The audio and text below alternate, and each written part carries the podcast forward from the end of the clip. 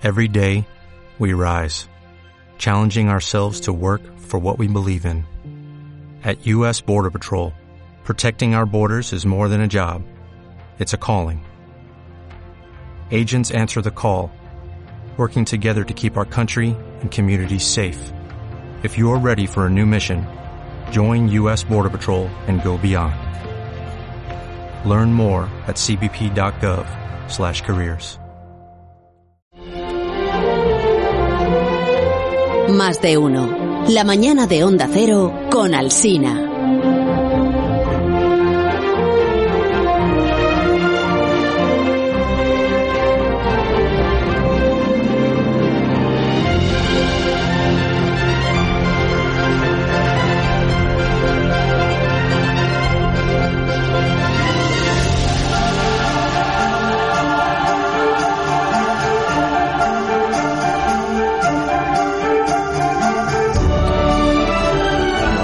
Recibir con enorme satisfacción, con gran alegría eh, y con, con la hospitalidad que él merece a Alberto Aparici, que viene, eh, viene esta semana porque, porque no vino la semana pasada. No vino. Así es, correcto. No vino. ¿Qué No. le tocaba la semana pasada a Aparici? Y hay que ponerle falta entonces. ¿Está- ¿Dónde estaba? Pues no lo sé. Puso alguna En- excusa, seguro. No lo sé. ¿Estaba dónde? No lo sé, pero cuando un colaborador no se presenta en la semana que le corresponde, tiene que eh, entregar un justificante de Ah. sus padres. Que, que Con dicen- certificado del médico, además. certificado del Que no médico. te lo van a dar porque ellos no pues tienen por qué dártelo, que lo sepas. que tenía diarrea, que tenía dolor de barriga. De tripita, de claro, tripita. O que o varicela, alguna cosa, pero con, firmado por los do- padre y la madre. Sí, padre y la madre. ¿Dónde está Parisi? Está en línea. Hola, Alberto, buenos días. Hola, hola Carlos. ¿Dónde Ya, la verdad es que me ha, estoy, estoy en la emisora de Valencia Hombre. en esta ocasión. El- la verdad es que me ha dado un poco de mala espina cuando has dicho recibamos con tanta alegría. Yo digo, madre mía, aquí me va a caer luego una. Y efectivamente. No, así que es una sido. alegría saber que te has recuperado de la varicela. Justificante no llegó. Justificante Que no, ten- que- que no he tenido varicela y que sí dije lo que, lo que pasaba. No, ¿qué pasaba? Lo de- ah, lo de la excusa esta que pusiste. ¿Qué, qué excusa? Pero si es verdad. Pues que te ibas a Egipto. Fue la excusa.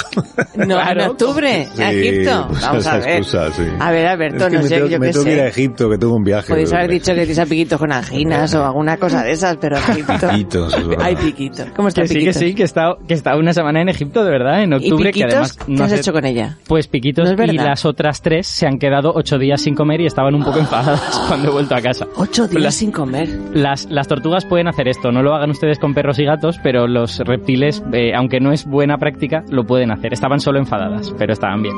Cuando, cuando volví, porque además ya no comen Pero, tanto. Pero, pero la próxima vez tú nos, tú nos dejas a Piquitos y a... ¿Cómo se llama la otra? Nunca A las otras cuatro, ha dicho. Las- las ¿Cuatro? otras- ¿Cuatro? Tengo cuatro, claro, sí. Son piquitos, si ojitos, hierbecita, rayo. No, no. Pero es que se... ¿Se han reproducido? Claro. Que no, que no. Se aman todas, entre ellas. Todas tienen más de 30 años, o sea, ¿En todas son las de siempre. ¿Ah, ¿Y sí? por qué las demás no son Pues, tus preferidas o qué? sé. Siempre hablas de piquitos y el resto no tiene nombre o... No, simplemente es que Piquitos vino a colaboración porque se puso muy enferma. Ah, yo vale, no- vale, vale. Bueno, dejadme que os cuente alguna cosa de Egipto de verdad. Que Venga. yo, yo tengo que decir que la gente debería fijarse más en los, las construcciones más modernas de Egipto. Porque siempre pensamos en las cosas antiguas, las Mm. del Imperio Antiguo, Imperio Medio y tal. Y a mí me han gustado mucho las de la época griega. Los de los sucesores de Alejandro Magno, cuando gobernaban los griegos en Egipto, Sí. que se llama la época tolemaica. Claro, eh, están en mucho mejor estado porque son solo del 300, del 200 antes de Cristo. Y hay que decir que es muy gracioso porque los guías te dicen, no, el arte es como de peor calidad y tal, y yo lo que encuentro es que se parecía como a un cómic. O sea, los, los eh, jeroglíficos clásicos son como muy, muy dignos ellos, y los de la época tolemaica son como cookies, son jeroglíficos cookies, y a mí, a mí me hicieron mucha gracia, me gustaron mucho. Vale, está apuntado esto para cuando hagamos el programa desde Egipto, que nos fijemos más en los griegos, eh, bueno, en la, en la etapa En griega que en, que en las más antiguas. En la etapa griega cookies. Vale. una cosa, es que yo eh, estoy pensando que son las 11 y 19 eh, y por organizar el programa. Eh, o sea, tu idea es eh, aprovechar tu, tu viaje a Egipto. ¿Tú crees que podría servir tu viaje a Egipto para hablar de cuestiones científicas, que es un poco de lo que se trata en la sección? Pues yo creo que ¿Crees sí, que sí? Y, a- y además no solo de cuestiones científicas, sino de algo que, que a mí me impresionó mucho. O sea, quiero decir, yo, yo iba a Egipto por la cultura, por la historia y por todas estas cosas, Sí. pero lo que de verdad me ha dejado impactado, lo que de verdad me ha robado el corazón, ha sido el chica. Nilo. Ah. El Nilo es de verdad un prodigio, es algo que casi no te puedes creer cuando estás en él. Yo, además de que es un privilegio saber que estás en una cosa que ha sido la autopista de la civilización durante 3.000 años, que ya, que ya se dice pronto, es que ca- casi parece que no pueda ser verdad que eso esté pasando. Lo que estamos escuchando es, es El Nilo. el Nilo. El hilo en directo, ¿no? Onda cero Nilo. Onda cero. Verlo desde el aire, que es como lo he visto yo, es impresionante. O sea, que estar ahí abajo Sí, sí. tiene que ser la reparacha. Pero igual, No. Pero desarrolla un poco, ¿no? O sea, es que es una sección ¿no? de, de ciencia. Es una- Sí, entonces, sí. El Nilo es, es precioso, pero esto lo podemos decir los turistas, ¿no? Nos ha encantado el Nilo, pero tú tendrás que ir un poco más a... O sea, que tiene el Nilo que no tenga, pues, otros ríos. Pues mira, yo creo que primero lo que dice Begoña, o sea, cua- cualquiera que lo ve desde el aire se da cuenta de lo que está pasando con el Nilo. Lo que está pasando es que, y esto no es ningún secreto, es que Egipto es un país muy desértico, es un desierto Sí. muy grande. Y de hecho yo me enteré en este viaje, yo no lo sabía, no, no había visto el ranking, que es el país del mundo con menos precipitación.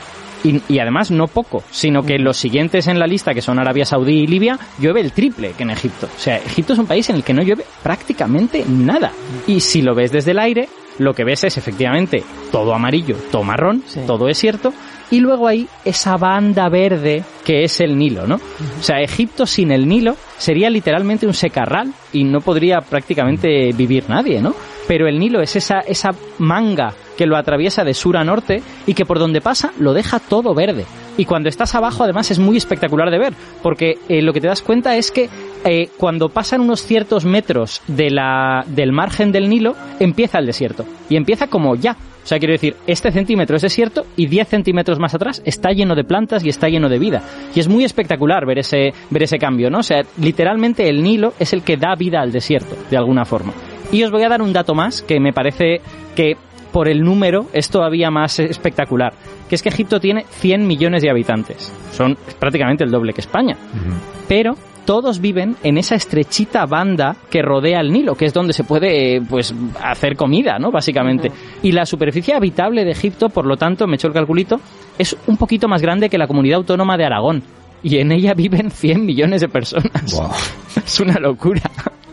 Es una locura. Sí, me, me han pasado aquí una... El equipo de guionistas del programa, la verdad es que está, está en todos. Me han pasado una frase de eh, el historiador griego Herodoto, que, que viene a cuento de lo que dice, por si quieres tú incorporar una pincelada cultural, dijo el historiador griego, Egipto es un don del Nilo.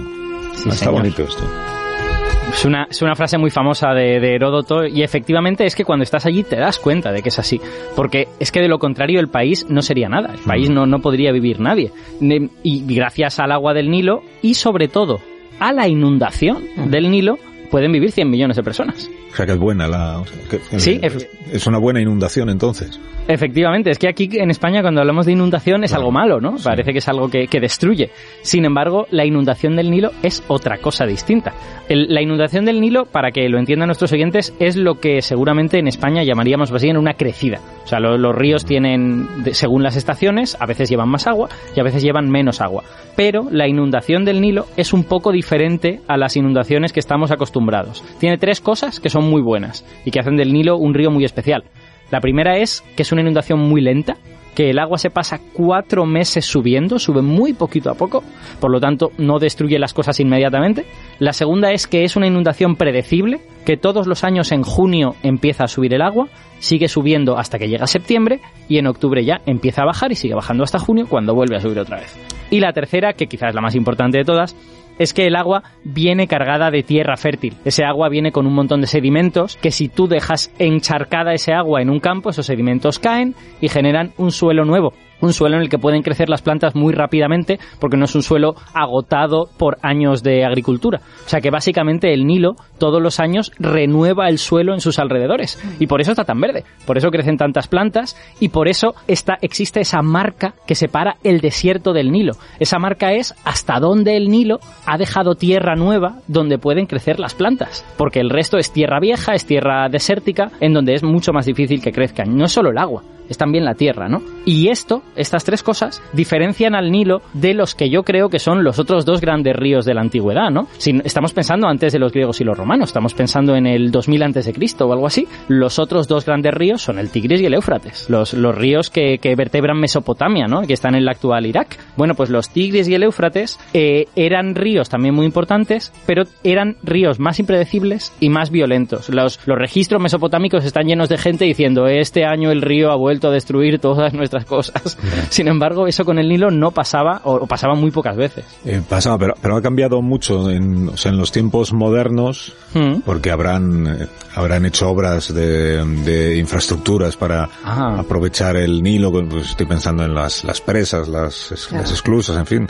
To- ¿Todo eso ha cambiado estas tres características del río o no? ¿Sigue siendo lento, predecible las crecidas, lentas, predecibles y con tierra fértil que permite que se renueve el suelo? Pues a ver, lo ha cambiado, pero eh, no lo suficiente como para impedir las cosas buenas que tiene.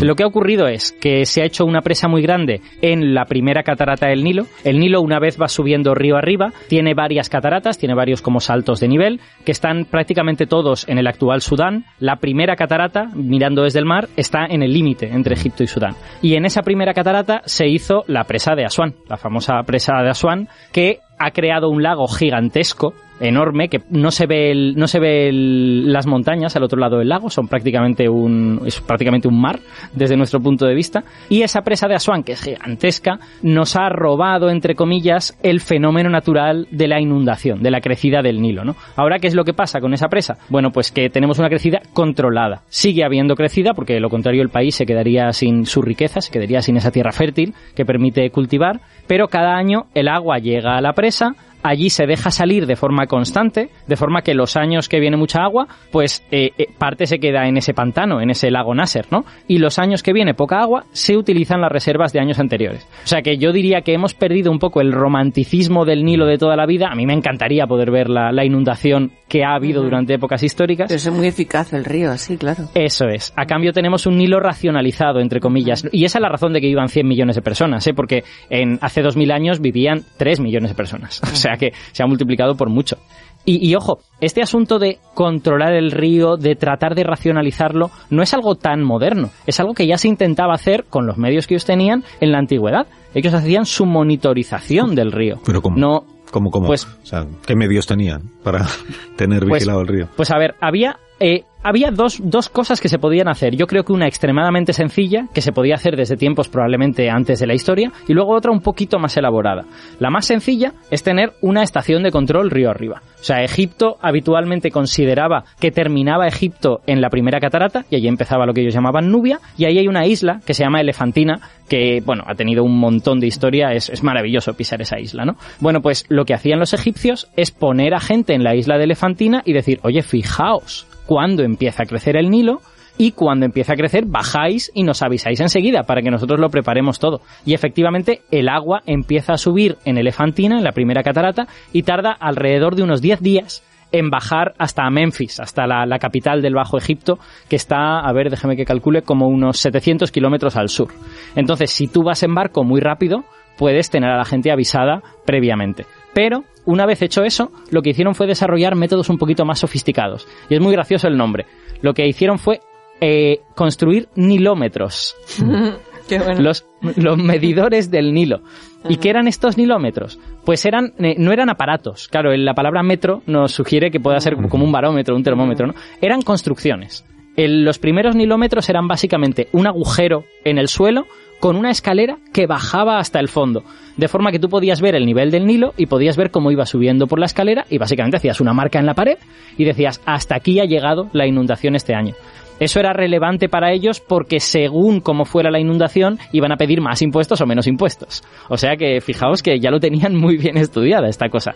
Eh, luego se hicieron otros nilómetros un poquito más sofisticados, con columnas en lugar de tener que poner una marca en la pared y tal, pero básicamente eran agujeros en el suelo para ver todo esto. Y estos nilómetros, eh, para que veáis lo antiguos que son, estuvieron en funcionamiento desde la primera dinastía de Egipto, y esto es el 3000 antes de Cristo. Y solo se dejaron de usar cuando se construyó la presa de Asuán, en el año año 1970. O sea que tenemos 5.000 años en que los egipcios han estado midiendo la inundación del Nilo. Por desgracia no se conservan todos los registros de esos 5.000 años, pero sí se conservan de algunas partes y eso es una información valiosísima para los historiadores, claro. Tengo una pregunta, porque antes has dicho que la crecida del Nilo empieza en junio y termina en ahora, ¿no? En octubre. Sí. O sea, eh, pero eso no es muy raro, porque vamos a ver, el río crece en verano, que es cuando hace calor. Em, Se ha equivocado. Sí, se ha equivocado. Sí. Se ha equivocado. A Bueno, París sí, claro, en el río. Re- rectifica, asume Sí, que te has equivocado y ya está. Adelante la rectificación. No pasa nada. Pues lo bueno es que no me he equivocado y es que es una de las cosas más bonitas del Nilo, que es que es un Nilo muy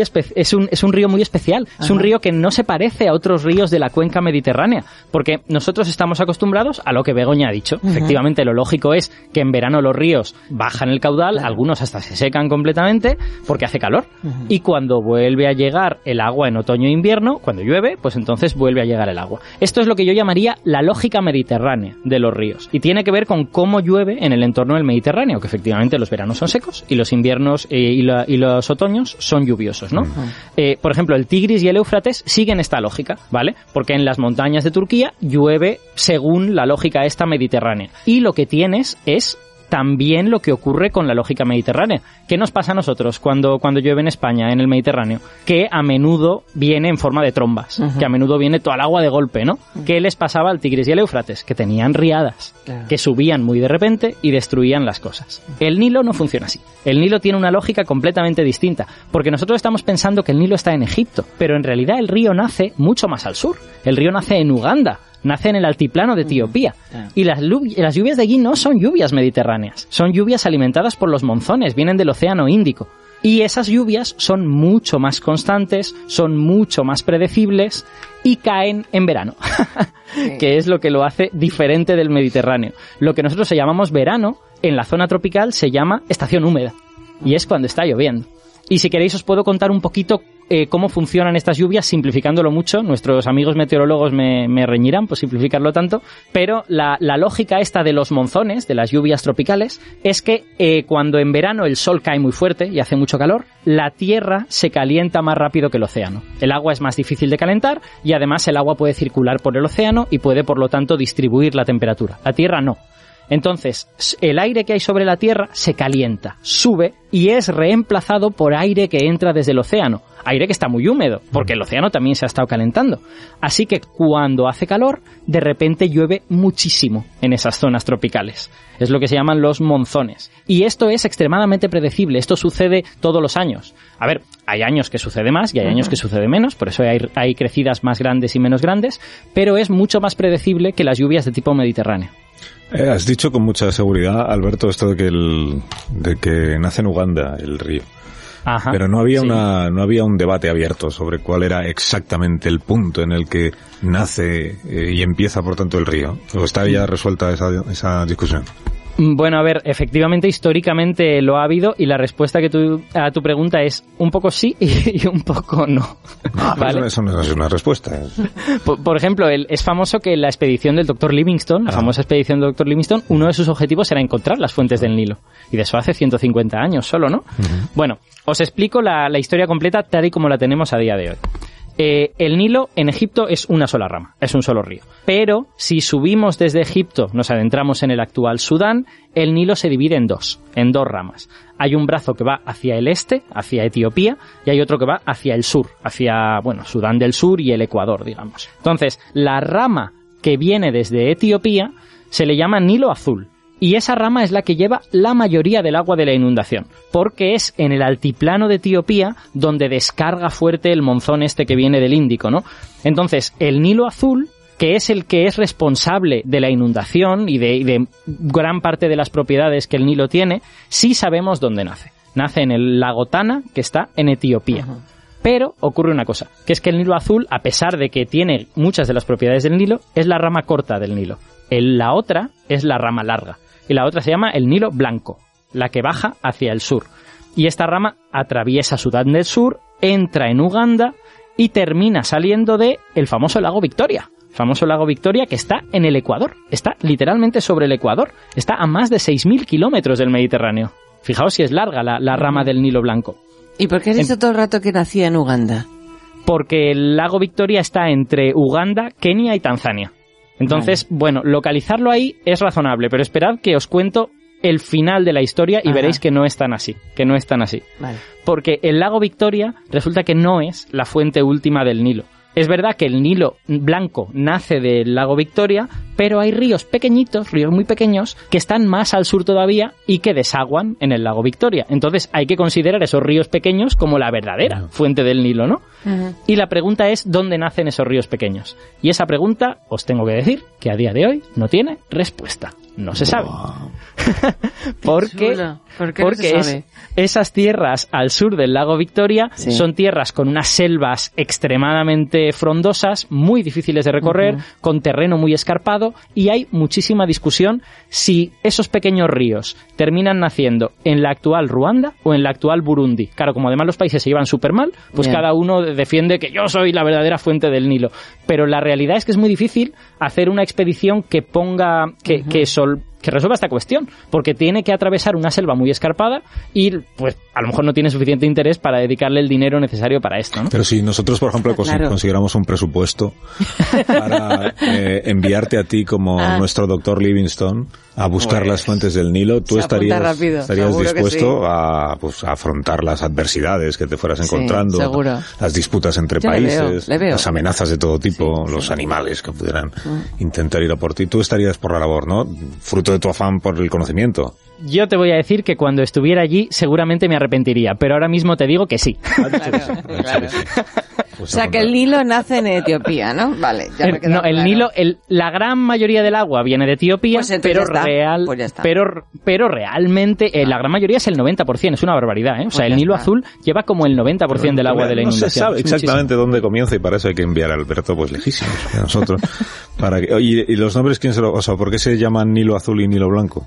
Ah, eso es por el color de los sedimentos que llevan. Los sedimentos que vienen del altiplano etíope son más oscuros y por lo tanto eh, ves que el Nilo tiene un color como azul oscuro, mientras que los sedimentos que vienen del África ecuatorial son arcillosos, son de color blanquecino y bueno, no es que esté blanco el río, pero sí está como más marronáceo, digamos. Hay un río más azul y otro río más marrón y de ahí los dos nombres. Ya.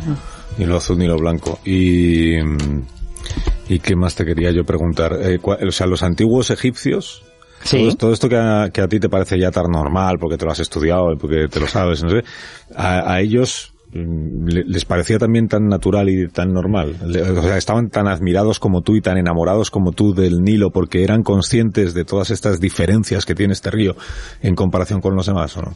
A ver, sí y no. Quiero decir, ellos eran perfectamente conscientes de todas Sí, estas no, cosas. sí, por respuestas. Siempre respondo lo mismo. Sí, no. ellos, ellos eran perfectamente conscientes de todas estas cosas increíbles que el Nilo tiene, lo que no tenían es tanta información. O sea, yo me los imagino a ellos viendo desde Egipto, pues el Nilo ha vuelto a subir en junio y ha vuelto a bajar en octubre. Y otra vez sube en junio y otra vez baja en octubre. Para ellos era un poco un misterio de dónde venía esto. Ellos no sabían sobre los monzones, ni sobre el altiplano etíope, ni sobre nada de esto. Entonces ellos conver- Claro, convertían esto en algo que venía de un lugar sobrenatural. Había un dios del Nilo, que es el dios Hapi, que eh, se, además en los en, lo- en el arte egipcia, en el arte egipcio se representa como un dios andrógino, tiene cuerpo de hombre pero tiene pechos de mujer y le atribuían a este dios el hecho de que el, Nilo fuese tan regular y tal y cual. Pero aún así se daban cuenta de que su río era diferente al de otros.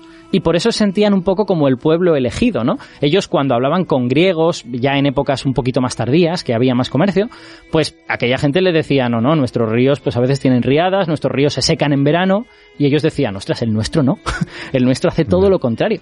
Y por eso se sentían un poco como el pueblo elegido, en cierta manera. Y hay una anécdota graciosísima, a mí me encanta esta anécdota, que es que cuando Egipto se convirtió en un imperio expansionista, en lo que llamamos el Reino Nuevo, alrededor del 1500 a.C., eh, empezaron a mandar expediciones al Próximo Oriente, a digamos la costa mediterránea de lo que hoy es el Líbano, Siria y todo esto. Y el faraón Tutmosis I, que fue el primero que vio el río Éufrates, llegó tan arriba que llegaron a ver el río Éufrates, eh, se dieron cuenta de una cosa que les volvió un poco locos, que es que el río Éufrates fluía de norte a sur. Dice, ¿cómo puede ser esto? Todo el mundo sabe que los grandes ríos, los ríos importantes como el nuestro, tienen que fluir de sur a norte. habían, habían definido la dirección de flujo de un río en base al Nilo y llamaron al Éufrates, en consecuencia, las aguas invertidas. Bonito. Qué cosa tan bonita. ¿Hasta qué punto el Nilo había definido su noción de lo que tenía que ser un gran río? ¿no? Oye, Aparicio, un gusto escucharte hablar de- del Nilo, desde el enamoramiento absoluto con el que has regresado. Sí, sí. A mí me ha encantado, me ha encantado. Estoy, ya de, de- de verdad te digo, ha sido un privilegio poder estar sobre esas aguas que han sido la arteria de la civilización durante tanto tiempo. Bueno, vete preparando la mochila para la expedición esta que te vamos a organizar, para que tú sí encuentres las fuentes, ya sin ningún género de dudas, las fuentes del Nilo. Cuídate, Alberto, y que tengas buen día. Un abrazo. Adiós, adiós. Más de uno. La mañana de Onda Cero con Alsina. O'Reilly Auto Parts puede ayudarte a encontrar un taller mecánico cerca de ti. Para más información, llama a tu tienda O'Reilly Auto Parts o visita oreillyauto.com.